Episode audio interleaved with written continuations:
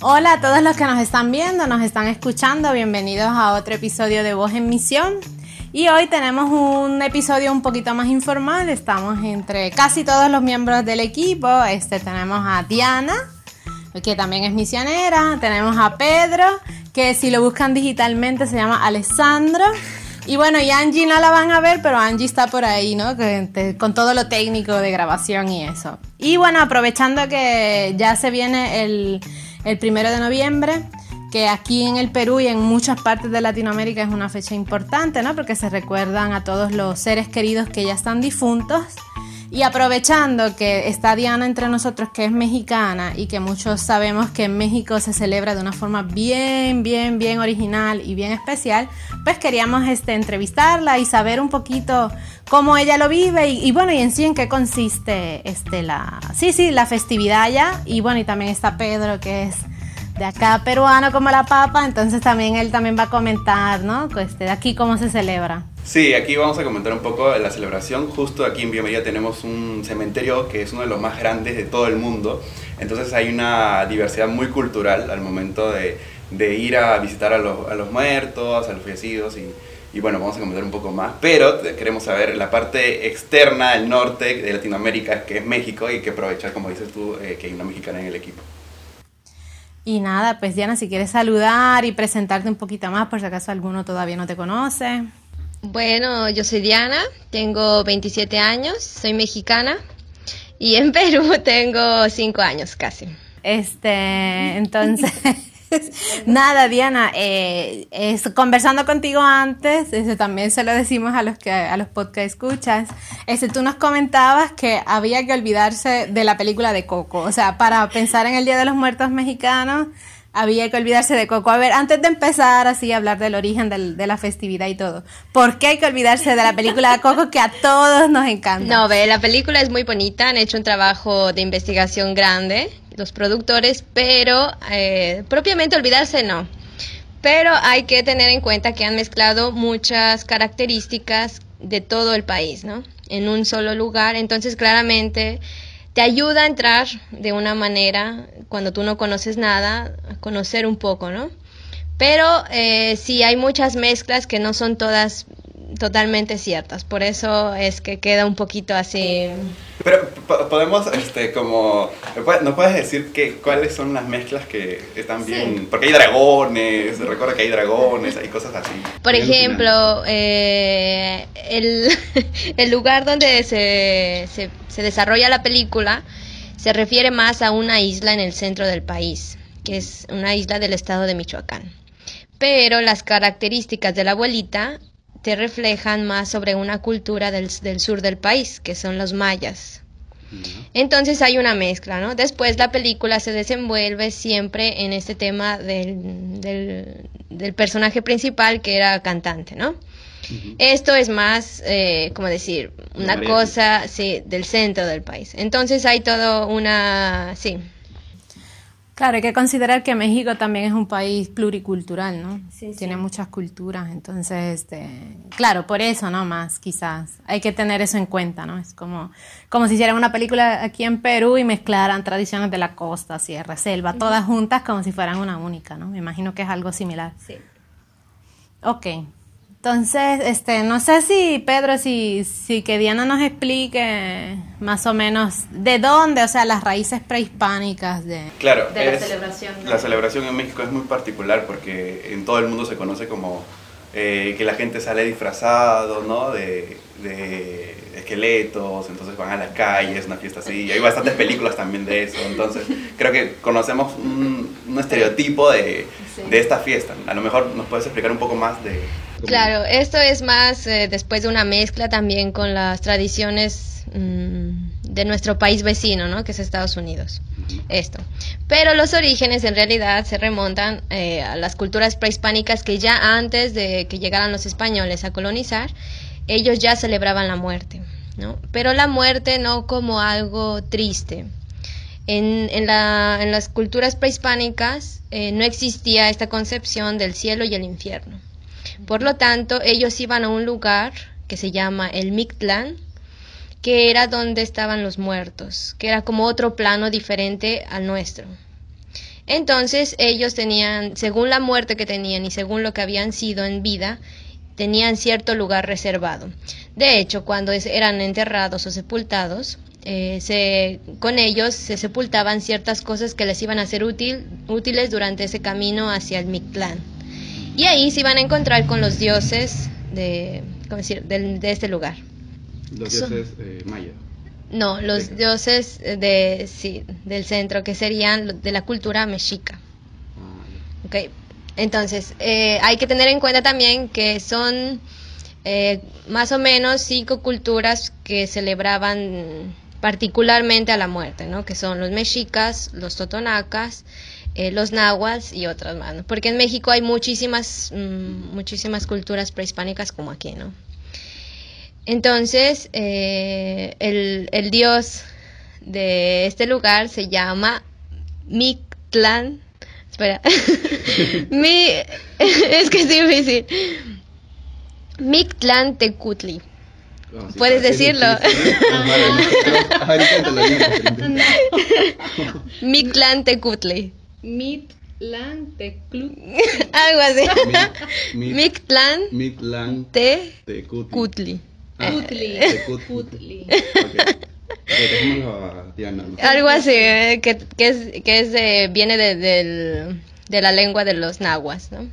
De ahí viene, que es siempre con esta, estas dificultades de mezclar mm, consonantes así.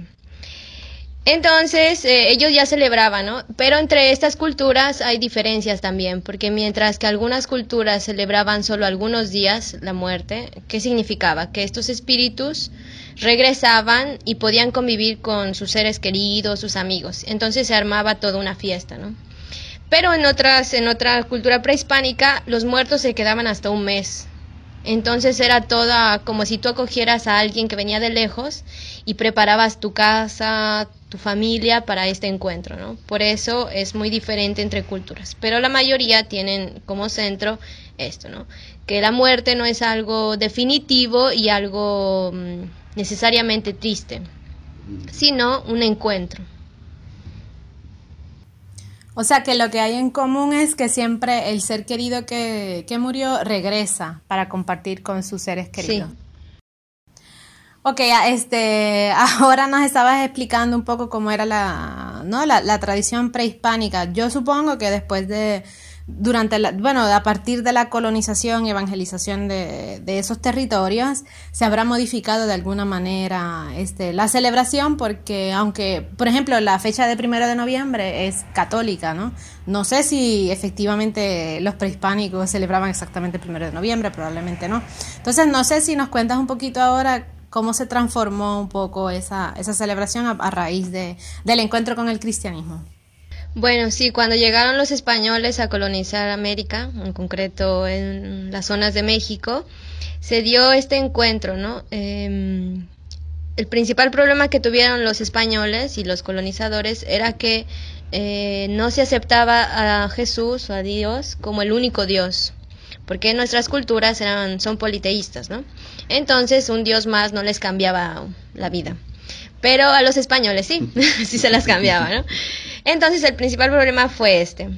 Y para mm, evangelizarlos empezaron a mm, mezclar ciertas creencias que había aquí con las suyas, ¿no? Que en este caso en la iglesia se celebra en noviembre, ¿no? Pero eh, coincidió que las culturas prehispánicas de aquí celebraban por estos días. Entonces para ellos fue como, sí, les cayó muy bien la fecha, ¿no? Y claramente con las excepciones de que algunos un mes, otros días antes, días después, pero siempre por estas fechas, ¿no? Del primero de noviembre. Es así que poco a poco se empiezan a mezclar y eh, empieza a entrar la idea del cielo y el infierno, ¿no? Para un poco eh, meter la religión católica. Y eh, entonces se creía bueno, desde la religión católica que hay vida después de la muerte. Y las creencias mm, encajaban muy bien ¿no? con, las, con las de la cultura prehispánica.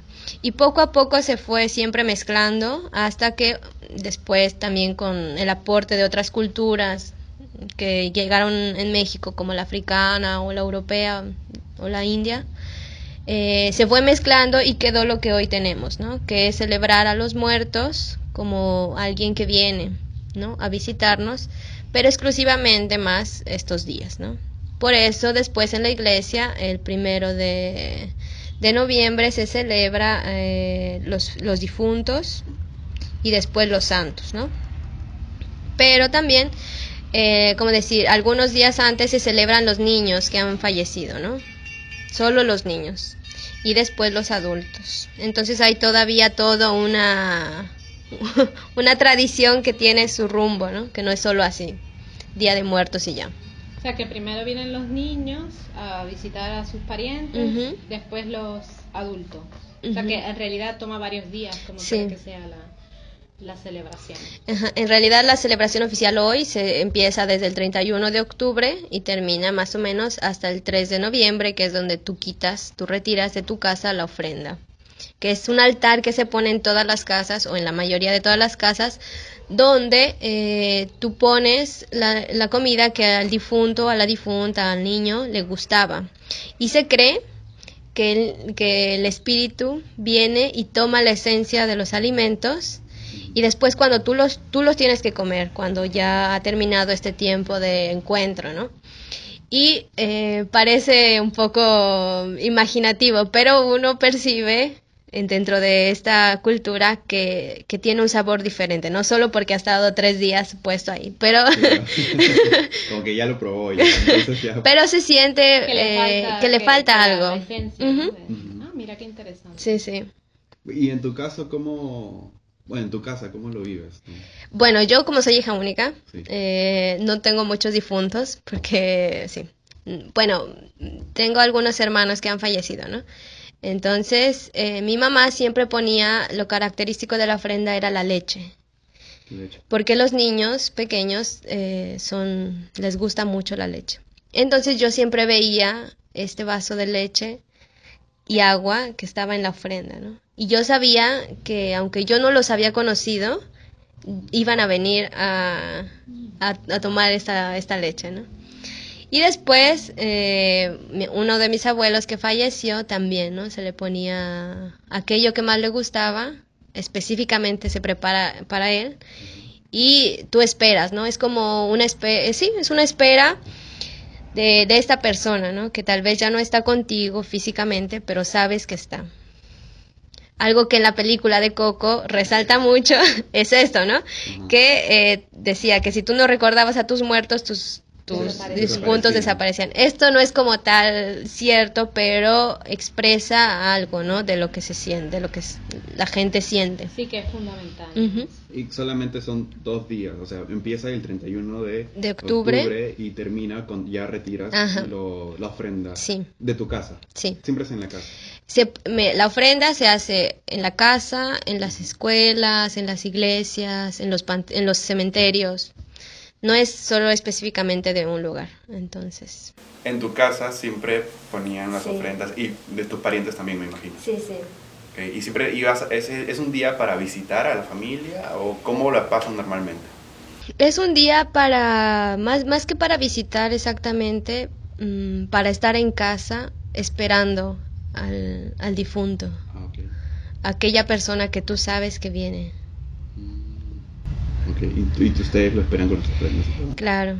Claro, no te quedas ahí todo el día sentado frente a la ofrenda, pero es un día, sí, que tú sabes que hay encuentro. Y la gente ese día, en las escuelas, en las iglesias, hace todo este movimiento, ¿no? De encuentro entre ellos mismos. No, quería, después de esto que tú has comentado, quería preguntarle a Pedro si lo que, lo que ocurre, sobre todo en el cementerio Nueva Esperanza, que era del que él estaba comentando, tiene el mismo sentido, ¿no? Porque también el primero de noviembre tú ves que la gente lleva la comida, la música, este, incluso hay juegos para niños adentro. Entonces, no sé si es con el mismo sentido que lo hacen en México o aquí en Perú, no sé, tiene un significado Claro, en el sentido, son parecidos en el sentido de que llevamos la ofrenda y llevamos lo que le gusta. Si le gusta la música, le lleva la música. Eh, bueno, si tú un día ves, van al cementerio de Nueva Esperanza, van a encontrar en un lado la misa, Exacto. en otro lado el arpa y el violín, y más allá comiendo, tomando, bailando, es como una, una explosión cultural tremenda, porque recordemos también que en Lima eh, se concentra la mayor población de todo, todo el Perú, entonces hay muchas culturas que están ahí. Eh, como te digo, ves la misa y más arriba ves, hay una ceremonia, eh, ofrenda este, a los apus, a, eh, digamos, la cultura que, está, que existe, ¿no? Entonces, em, en el sentido de, de, la ofrenda y darle lo que le gusta, sí, creo que ahí nos parecemos bastante en la cultura mexicana.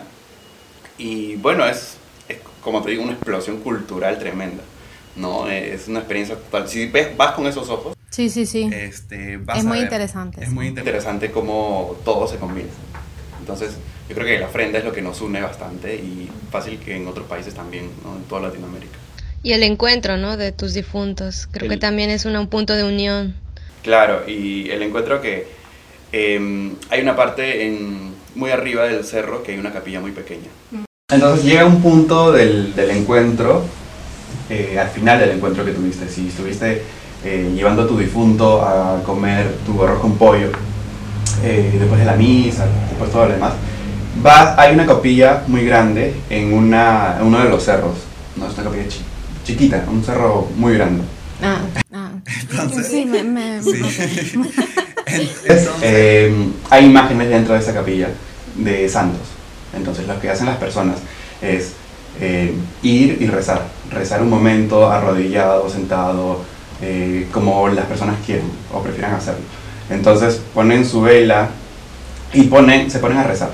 ¿no? Se ponen a rezar y afuera, o sea, las personas no se apuran ni nada. O sea, eh, afuera se quedan esperando que terminen eh, las personas en, en rezar y después así, se van turnando, ¿no? Turnando, turnando y es como esperar. Yo he entrado varias veces a, ese, a, ese, a, ese, a esa capilla y la gente, como, eh, claro, empiezan a llorar, empiezan a recordar, empiezan a hablar de sus, entre ellos, entre la familia, empiezan a hablar de que él era así, que eh, su papá eh, le gustaba tomar, todo lo demás. Entonces, em, es como que la fi- el final de eh, toda la experiencia, de todo ir a- al cementerio, ¿no? Después ya te puedes ir, puedes tu carro y. Sí, no, no, interesante. Fíjate, esa parte no, no la sabía porque las veces que he ido al cementerio me he quedado más en la parte baja mirando, ¿no? Eso, este, la comida, la música tradicional de diferentes regiones, los juegos para niños, este, Claro, porque te distraes la bastante. comida, la misa al costado, ¿no? Eh, sí, sí, no, esa, nunca he ido a, a esa capilla, no, no sabía que entonces este, se hacía este momento como que de, de, rem- de remembranza, ¿no? Que, que igual es bonito y es importante para, sí, para un proceso de duelo, ¿no? Este, en general, ¿no? Es, Es que es como vas y lo primero que vas a escuchar es el arpa, el arpa, Exacto. el violín, ¿no? Más allá hay una misa, más allá, como te decía. Y claro, puede distraerte un poco, a muchas personas puede distraerle, a lo mejor no prefieren ir el primero de noviembre, prefieren ir un día antes o un día después. Y, y tú vas ahí, vas este, siempre con la disponibilidad de buscar a tu, a tu familiar que ha fallecido. ¿no? En mi caso, una vez que fuimos, las primeras veces este, que no teníamos ningún fallecido, mi mamá fue eh, a visitar a, a la sobrina del tío de no sé qué cosa.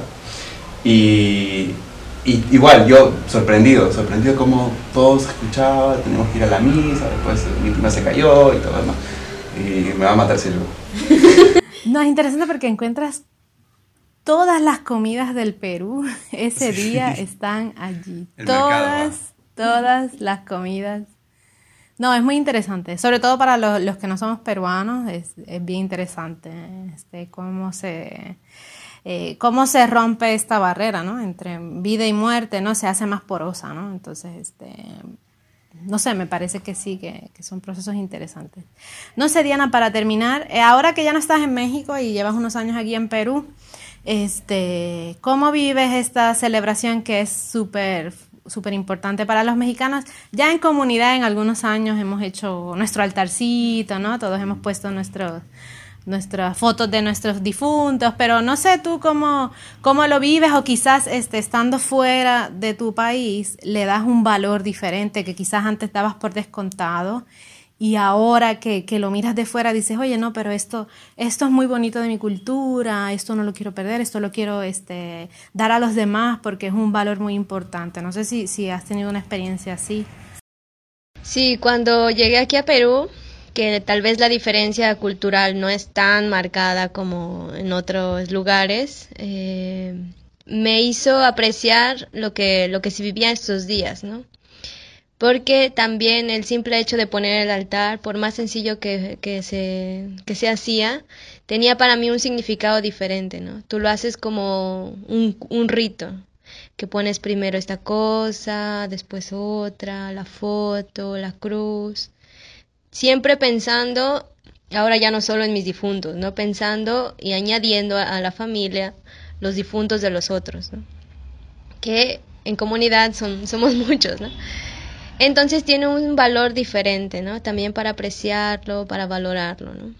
Y algo que siempre me ha dado mucha, no sé, me causa gracia, es cómo eh, yo veo la muerte frente a otras, otras culturas, ¿no? Nosotros en México nos burlamos de la muerte, jugamos, la escribimos, la, la ponemos... coplas, ¿no? sí, hacemos, hacemos coplas, eh, se llaman calaveritas literarias, que donde cuentas una cosa chistosa sobre la muerte y tal persona, ¿no? Entonces eh, también las imágenes ahí se adornan, ¿no? Los adornos que se ponen ese día te, presentan a la muerte de una manera graciosa, ¿no? Pero entonces cuando yo intentaba hacerlo aquí, algunos les tenía como un choque, ¿no? Porque la muerte aquí no representa todo este sentido de burla, ¿no? Por eso en México se dice que la muerte es dulce, ¿no? Porque incluso se hacen de, de, de amaranto, sí, de, azúcar, de azúcar, de chocolate, que es el cráneo, ¿no? Y le pones tu nombre, pero no porque desees la muerte, la tuya o la de otra persona, ¿no? Sino con ese sentido de que es más un encuentro, ¿no? Que la muerte no es mmm, no es solo un hecho, ¿no? Sino es algo, un acontecimiento que después te une con otra persona. Sí, que al final la, la ruptura no es total, ¿no? Porque siempre este, tienes estas formas de conectarte eh, con tu ser querido, ¿no? Que ya no está. No sé, yo pensando, sobre todo este año, ¿no? Que, que tantas personas en todo el mundo han han perdido a alguna, algún ser querido, como hablábamos en el episodio con, con, el psicólogo Walter, ¿no? Muchas personas no han tenido la oportunidad de, de despedirse o de, o de, despedir el cuerpo.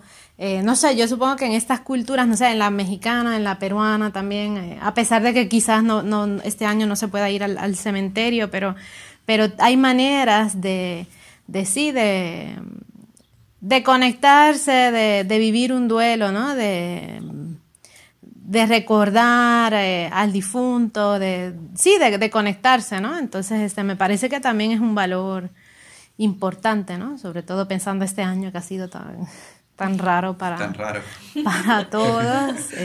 Este, sí, me, me gusta, este, las veces que lo hemos hecho en comunidad, este, me, me ha gustado mucho eh, eso también porque pues sí, se recuerda de forma, se recuerda todo lo bonito que has vivido con las personas que has perdido y al final, este, en cierto sentido, pues, pues coincide, ¿no? Con el valor cristiano que, que sí, que, que, la muerte es, es el nacimiento a otra cosa, ¿no? A una vida, una vida nueva, ¿no? Que, que nosotros no la vemos, pero que por fe sabemos que está, ¿no? Entonces, no sé, por eso queríamos hacer, hablar de esto, porque nos parece claro. que... y además aprovechando que en el equipo ahí que está la, mexicana, la entonces, mexicana, entonces... también eso. En, pero en Puerto Rico, ¿cómo es la, la fiesta? Mira, en Puerto Rico es, es, bastante soso en comparación con Perú y México. Este, bueno, para empezar, es, esos días no son feriados, son, son, días laborables, entonces, este, pues sí, todo el mundo sigue. O sea, bueno, en, en, el, en la vida pre-pandemia, pues todo el mundo iba a la escuela a la universidad o al trabajo, entonces no, no pasaba nada. Este, lo que sí se hace, bueno, los, los, que, son, los que somos católicos, este, al el fin de semana más cercano, eh, pues ahí sí se recuerdan los difuntos en la misa, ¿no? Entonces sí, las listas son largas, ¿no? Como acá. Eh, eso, y bueno, y algunos pues sí, se va, van al cementerio. Bueno, si la tumba necesita arreglos, pues se hacen, pero no necesariamente eso coincide con, con el primero de noviembre, ¿no? Yo recuerdo en el caso, por ejemplo, eh, de mis abue de mi de mi abuelo sobre todo mi abuelo materno pues este de vez en cuando que la silla suena raro. Entonces este cuando, pues a veces sí, cuando, cuando iban a ver a, mi abuelo, mi, mi mamá y, mis tíos, pues decían, hoy no, la tumba necesita arreglo, necesita arreglarse. No necesariamente coincide con noviembre, eso sí se, se tiene, ¿no? Que siempre se intenta que la tumba se vea bonita, ¿no? Este, creo que es, eso es, pero no, no hay una, no, sí, no, no, hay una celebración así muy, muy fuerte como, como aquí de verdad si había alguna tradición prehispánica sobre los muertos se perdió o bueno, yo no la conozco, ¿no? Porque claro, hay, en el Caribe pues fue muy diferente, ¿no? las culturas prehispánicas básicamente no sobrevivieron, entonces no, no sí se sabe, se sabe poco. Y hasta ahora igual, o sea, la pasan tranquilo, el primero de Sí, mucha gente ni, o sea, los que no son católicos ni, porque en Puerto Rico hay un porcentaje importante de, protestantes, este, no, no, no la, o sea, los protestantes un día normal ni siquiera saben que es el Día de los Santos, el Día de los Muertos. Los católicos, los que van a misa, bueno, el domingo se recuerda, ¿no? Está el sobre, ¿no? Donde tú escribes todos, todos tus difuntos. Sí, se celebra más así. Eh, o sea, si eres un católico que va a misa, ahí sí te, te recuerdas. Si no, no pasa desapercibido. También porque sí, ni siquiera es feriado, nada. Entonces, nada, pues muchas gracias por, por estar con nosotros. Este, y nada, nos vemos en el próximo episodio de Voz en Sí, recuerden que pueden escucharnos en Spotify Voz en Misión y seguirnos en YouTube, que es eh, la cuenta de la comunidad minera Virrey. Un poco de eh, sí, es verdad. Quería desearles un feliz Día de Muertos desde Perú a todos en México y también aquí. Gracias. Gracias. Hoy también a mi mamá que siempre ve el programa. Ah, sí.